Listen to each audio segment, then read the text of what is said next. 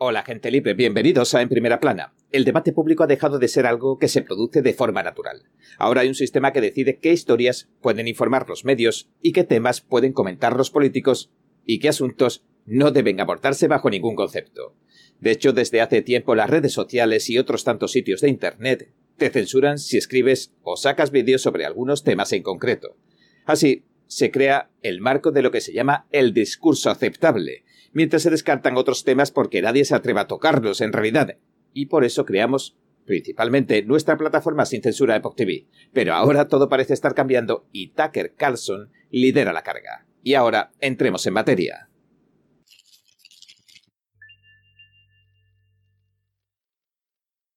En otras palabras, el debate público se ha estado moviendo dentro de unos límites bien marcados. Sin embargo, la gente se las ha ingeniado cada vez más para lograr informarse de estos temas prohibidos.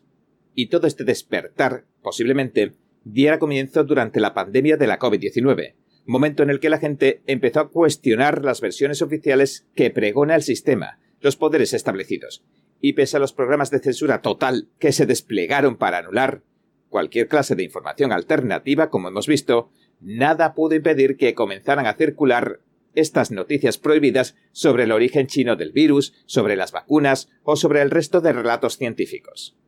Como informamos, las Naciones Unidas incluso declararon que se debía organizar un dispositivo mundial de censura para tratar con lo que se llamó una pandemia de desinformación. Los Centros de Control de las Enfermedades establecieron las normas de la información que podían publicar sitios como YouTube. Y mientras tanto el FBI se comunicaba en secreto con Facebook, Twitter y otras tantas redes, para aconsejarle sobre los temas y las personas a las que la gente no debía escuchar bajo ningún concepto. Pero la gente los escuchó, y a muchos en realidad esto les quitó el sueño. Y a día de hoy esto se está volviendo a agitar con fuerza. En otras palabras, parece ser que las viejas voces de la autoridad están perdiendo el control de los corazones y las mentes del pueblo. Y este fue el fenómeno en particular que auparía a Trump a la presidencia en 2016, cuando casi todas las voces de las autoridades trataban de embarcarlo, de pintarlo como el peor de los seres humanos. A este fenómeno se le atribuyó también que la gente comenzara a dudar de las medidas científicas y médicas para supuestamente frenar la COVID. La gente que accedió a esta información prohibida ha desarrollado una desconfianza cada vez mayor en los poderes establecidos que engloban a los gobiernos, a los organismos mundiales y a los grandes medios de comunicación. En otras palabras, los pirales del viejo mundo han comenzado a desmoronarse. Y en este contexto, el 16 de julio el expresentador de Fox News, Tucker Carlson, se subía al escenario del Turning Point USA. Llegaba a Florida después de dar otra conferencia en Iowa, donde tuvo ocasión de entrevistar a los principales candidatos que presenta el Partido Republicano para las elecciones presidenciales de 2024, a excepción del favorito en las encuestas, Donald Trump. Y entonces sucedió. Los vídeos de Tucker se hicieron virales en Twitter, mientras los medios de comunicación llenaban sus páginas tanto de elogios como de críticas, aunque, dicho sea de paso, también hubo alguno que lo ignoró completamente. ¿Por qué? Porque Tucker hizo muchas preguntas que se supone que no se deben hacer. Entre risas, Tucker explicó lo que había sucedido. Hay una diferencia entre las cosas que les preocupan a los republicanos de Washington, la gente a la que usted vota, y lo que a usted le preocupa. Usted no tiene por qué fingir que un montón de cosas le preocupan, pero las cosas que en realidad les emocionan e importan son muy diferentes de las cosas que le importan a las personas que los votan. Pero, ¿es cierto que lo que le preocupa a los votantes no es lo mismo que le preocupa a los políticos? Bueno, a Tucker le parece que sí, que es así. De hecho, ha puesto a prueba su teoría en un escenario en directo frente a la audiencia de un estudio en vivo, en la cumbre del liderazgo familiar de 2023 que se acababa de celebrar en Iowa. Cuando habló con el gobernador de Arkansas, Asa Hutchinson, Tucker se enfocó durante gran parte de la entrevista, que duró unos 25 minutos, en la cuestión transgénero. Y recordó que el señor Hutchinson había votado junto a los demócratas para que no se pudieran prohibir los tratamientos hormonales para niños. El gobernador de Arkansas respondió que lo hizo porque no cree que el gobierno tenga nada que decir en la decisión que toman los padres sobre sus hijos. Además dijo que cree que la administración de hormonas no es algo irreversible, como tampoco lo serían las cirugías de género, por ejemplo. Pero Tucker, en lugar de aceptar sus respuestas y pasar a otro tema, le presionó. Escuchemos la respuesta del gobernador. Un cambio permanente es una cosa, pero es que el tratamiento hormonal es una cuestión diferente y puede ser una cuestión diferente. Y si nos fijamos en el proyecto de ley que vete, no había ninguna cláusula de derechos adquiridos. Repito, respeto a los congresistas que lo ven de otra forma, pero pienso de forma independiente, pienso en los padres, pienso en la Constitución, y de hecho, si lees la decisión de los jueces federales que la tacharon de inconstitucional, en realidad también se pusieron del lado de los padres. Pero ¿cómo es el tratamiento? Supongo que esa es mi pregunta. Si usted tiene un niño que nació como niño y le dice, quiero convertirme en una niña, cuando todavía no ha pasado por la pubertad, digamos que tiene 10 años, ¿el tratamiento le impide que pase por el proceso natural de la adolescencia? ¿Cómo es el tratamiento? Porque no parece solo un tratamiento, parece algo más. Bueno, Toquero, espero que podamos hablar de algunos temas. Lo sé perfectamente, ese es uno de los mayores problemas del país y creo que todas las personas en esta sala estarían de acuerdo en que ese es un tema crucial. El resto de entrevistas con los demás candidatos en realidad se parecieran mucho a esta. Cuando el ex vicepresidente Mike Pence subió al escenario, una de las primeras preguntas que Tucker le hizo fue sobre el 6 de enero. Cuando el señor Pence se centró en la violencia, Tucker le preguntó si sabía a quiénes asesinaron en realidad aquel día. La razón es porque las únicas personas que murieron el 6 de enero eran partidarios de Trump.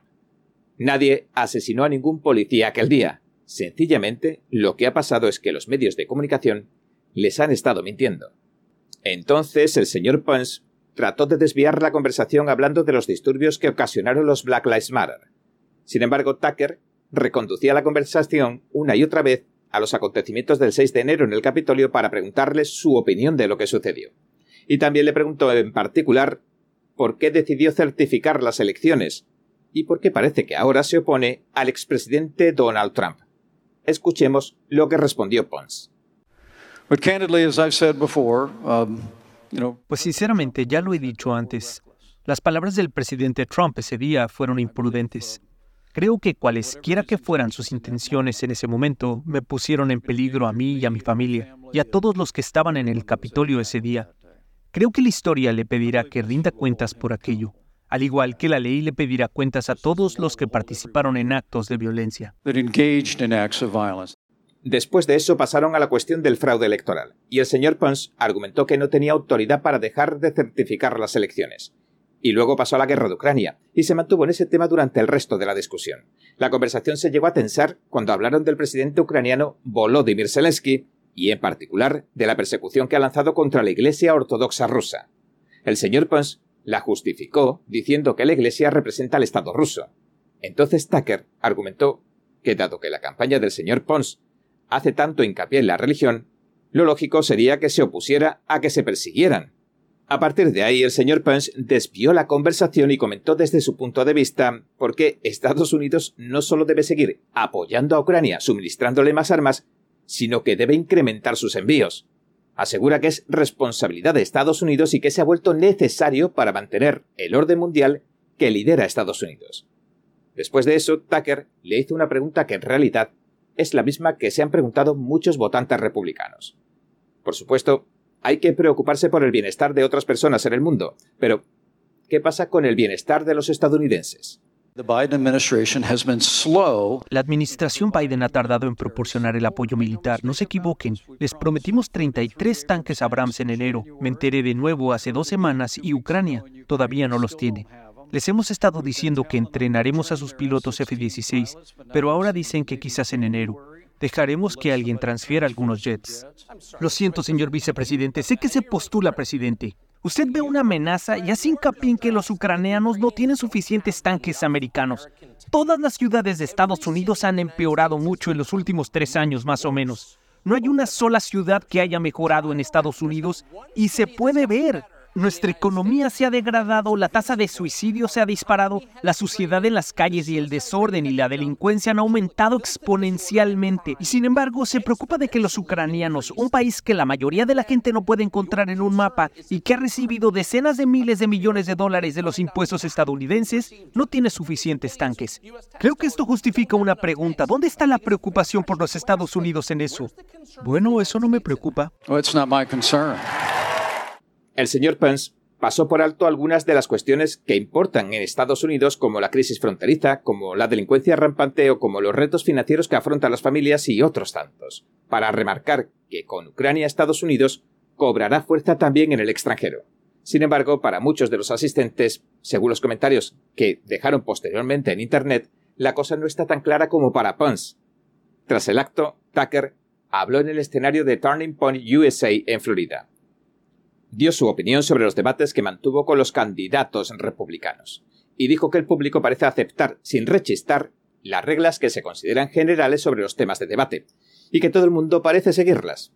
Los temas que se tratan, dijo, y la forma en la que se tratan, siguen una serie de reglas básicas, y el tratamiento en la mayoría de los casos sigue también la misma plantilla básica. Sin embargo, según Tucker, los temas que de verdad le importan a los votantes tienden a quedarse en el camino o peor aún, a veces incluso despiertan la ira de los entrevistados.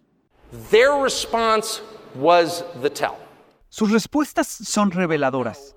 Si quieres saber lo que les importa, si quieres saber lo que ven como importante, escucha cómo responden cuando les dices algo que no les gusta. Pero la verdad es que cuando algo es claro o muy probablemente falso, esto no supone ninguna amenaza para nadie. Lo que les da miedo y lo que les provoca una reacción son las cosas verdaderas. Y a nadie se le castiga por mentir. Solo se castiga a la gente que dice la verdad. Parece que cada vez toma más distancias las opiniones de la mayoría silenciosa con las de las opiniones que aceptan y promocionan las autoridades, las organizaciones mundiales, las grandes compañías y entre estas los grandes medios. Por este motivo, esta clase dirigente no deja de presionar para que se aumente la censura de toda aquella opinión que no se supedite a sus versiones oficiales. Pero quizás lo que menos necesita la gente del mundo sea esta censura que ni siquiera parece funcionar a día de hoy. Quizás lo que necesitamos es un debate más honesto, más abierto, aunque a veces se torne un tanto desagradable. Bien, este ha sido nuestro episodio de hoy. Gracias por sintonizarnos. Si le gusta nuestro programa, por favor, no olvide darle a me gusta, suscribirse y compartir este vídeo con sus amigos y su familia, porque todo el mundo merece conocer los hechos. Una vez más, gracias por ver en primera plana. Nos vemos mañana. Cada minuto que pasa, el mundo está cambiando vertiginosamente. NTD Noticias le trae información objetiva, veraz y sin agendas ocultas.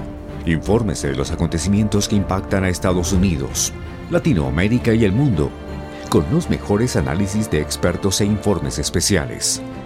NTD Noticias, periodismo independiente con los temas más relevantes que muchos medios no se atreven a reportar. Síganos en Epoch TV y el canal NTD en español, en Maker.